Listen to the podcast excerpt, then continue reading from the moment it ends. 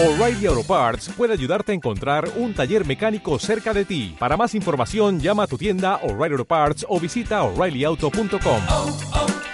O'Reilly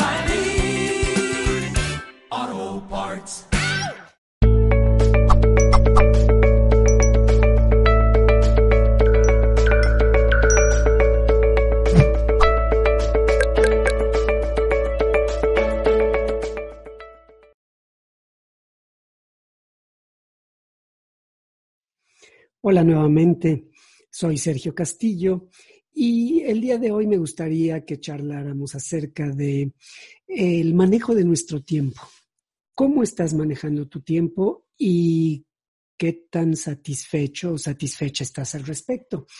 Entonces, bueno, la pregunta básica es si tú sientes que manejas bien tu tiempo, ¿le sacas jugo? Eh, o definitivamente no es así. ¿Cuál es tu situación respecto al manejo del tiempo? Hay varias reflexiones al respecto que me gustaría que comentáramos. De entrada es este entender el tiempo y cómo funciona. Por ejemplo, lo cortísimo que es el tiempo que llevamos aquí en este mundo como civilización. ¿Qué te gusta?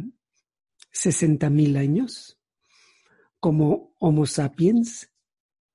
60 mil años, imagínate, los dinosaurios dominaron eh, la Tierra durante alrededor de 200 millones de años.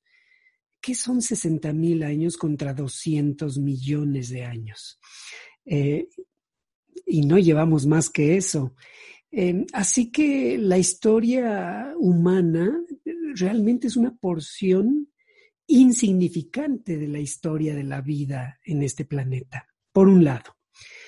Y por otro lado, la reflexión de lo corta que es nuestra vida. 70, 80, 90, 100 años. Pareciera ser ridículamente corta. Eh, por algo será, es como es, pero ¿qué son 100 años? ¿Qué es lo que se puede hacer en ese tiempo? Entonces, eh, voy a lo más relevante. ¿Tú consideras que le estamos dando su justo valor al tiempo del que disponemos? Su justo valor. ¿No te parecería grave desperdiciar nuestro tiempo en cosas que no valgan la pena? esta vida tan breve, este poquísimo tiempo, y ya lo vamos a ver ahorita, del que disponemos, como para desperdiciarlo en algo que no valga la pena. Claro, o en cosas que debo de hacer y tengo que hacer, pero que no quiero hacer. Por ejemplo. Entonces, bueno, una pregunta muy pertinente. Eh, de reflexión sería, bueno, y, y en este momento, ¿qué no vale la pena o qué ya no vale la pena en mi vida? Mira qué interesante, algo tendría que salir. ¿Qué ya no vale la pena en mi vida? Por supuesto, la contraparte, y qué sí vale la pena en mi vida en este momento. Por lo tanto, ¿podría yo llegar a esa decisión?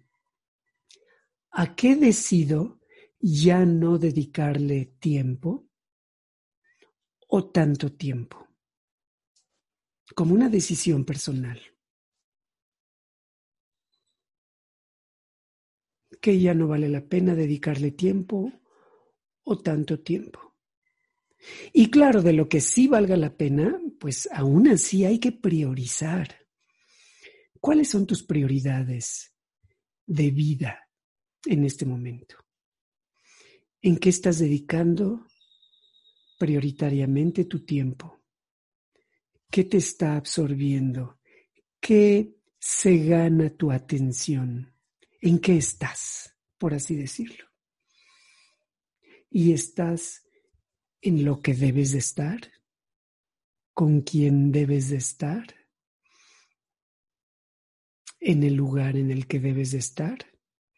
Son preguntas, me parece, pertinentes. Hagamos un ejercicio breve respecto a darnos cuenta del poco tiempo que disponemos. Por ejemplo, hagamos nuestro día a día en números. Podría haber algunos factores eh, básicos, como por ejemplo el mantenimiento.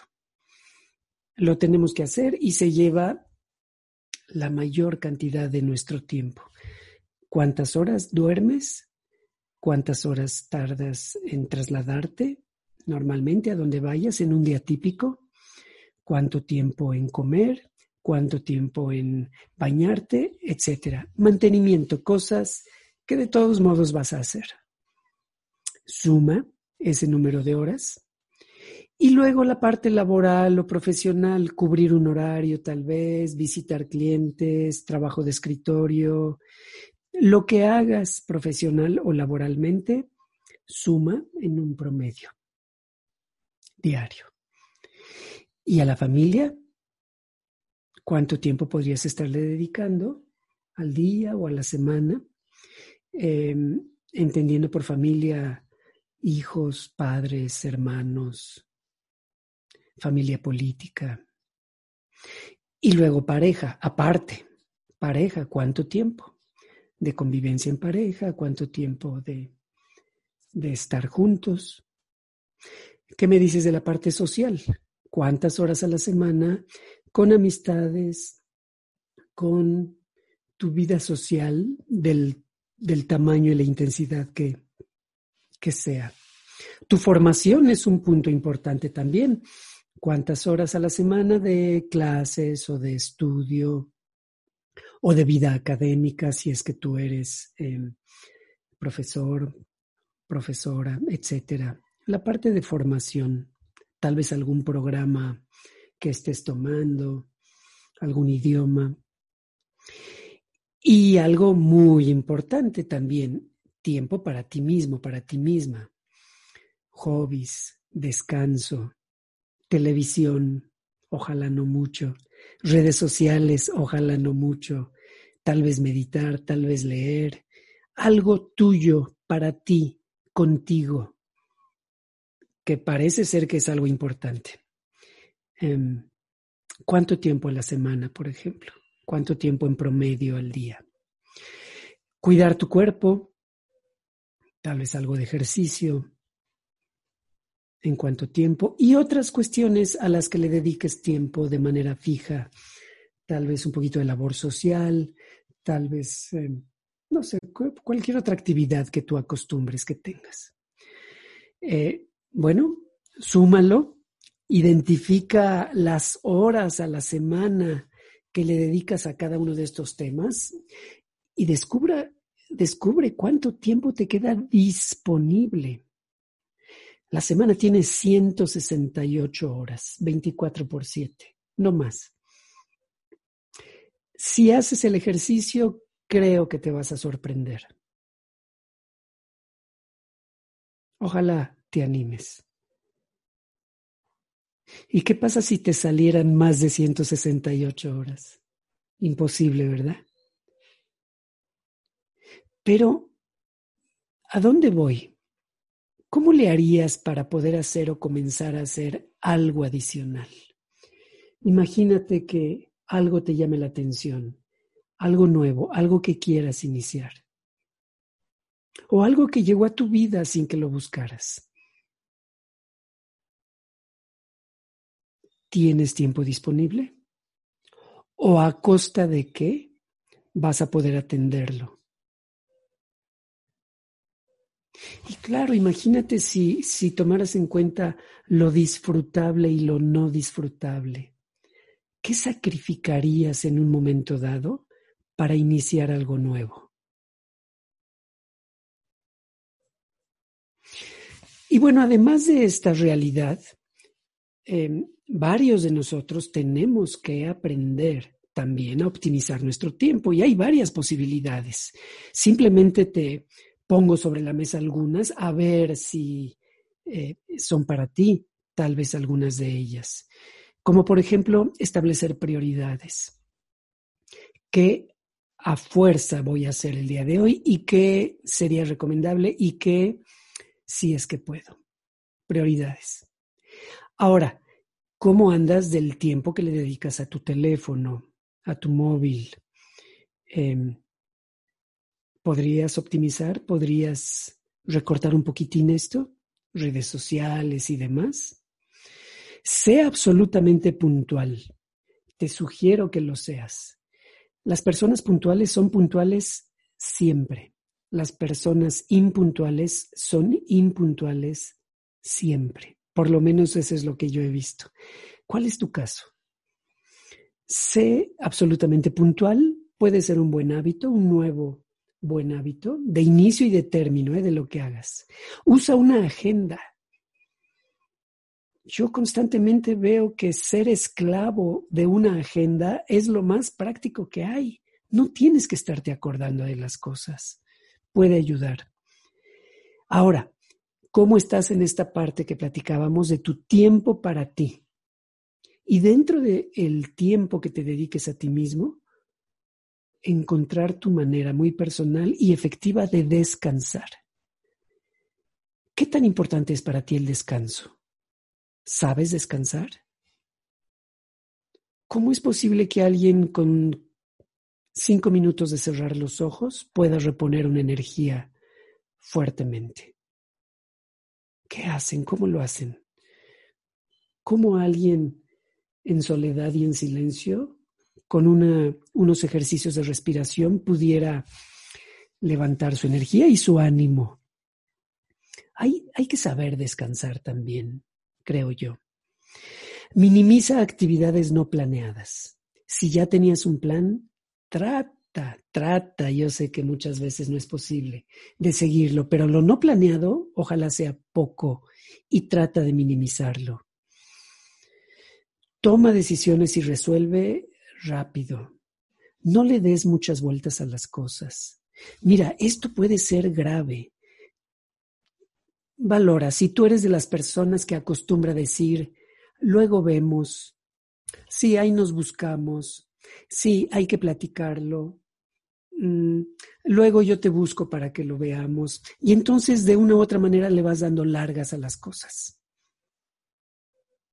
Mejor rápido, mejor en el momento. A ver, en este momento, ¿qué opciones tenemos? ¿Tú qué sugieres? Bueno, hagamos esto. En caliente, diríamos. No le des muchas vueltas. No postergues las cosas. Luego te metes un autogol en tu tiempo. Mm, luego te están persiguiendo.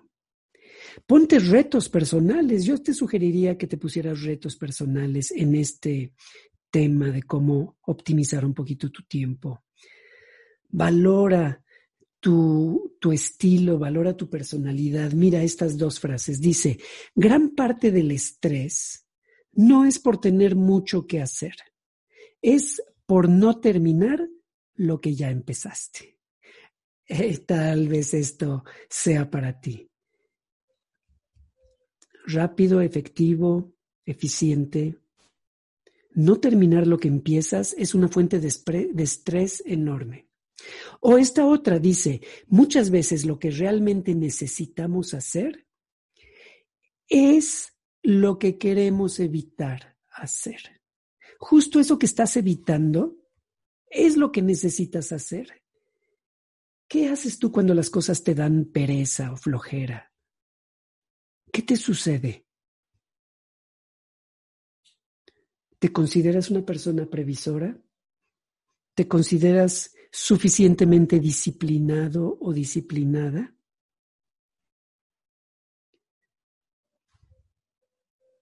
Tal vez seas de las personas que necesitan presión para hacer las cosas. Mucho estrés, creo yo. Pero valóralo. Si esa es tu manera, si esa es tu personalidad, ok. Pero no quedes mal, nunca quedes mal. Eso es importante. Tu imagen, tu prestigio, tiene que ver con cómo manejas tu tiempo. Y bueno, te deseo que le saques más jugo a tu tiempo. Nunca digas no tengo tiempo. Eso ya no es un buen pretexto. no tienes tiempo para qué. Porque para otras cosas sí tienes tiempo. Entonces, ya no hay que decir, no tengo tiempo. Pero sí estar muy conscientes de qué merece tu tiempo. O quién merece tu tiempo. Te deseo lo mejor y muchas gracias.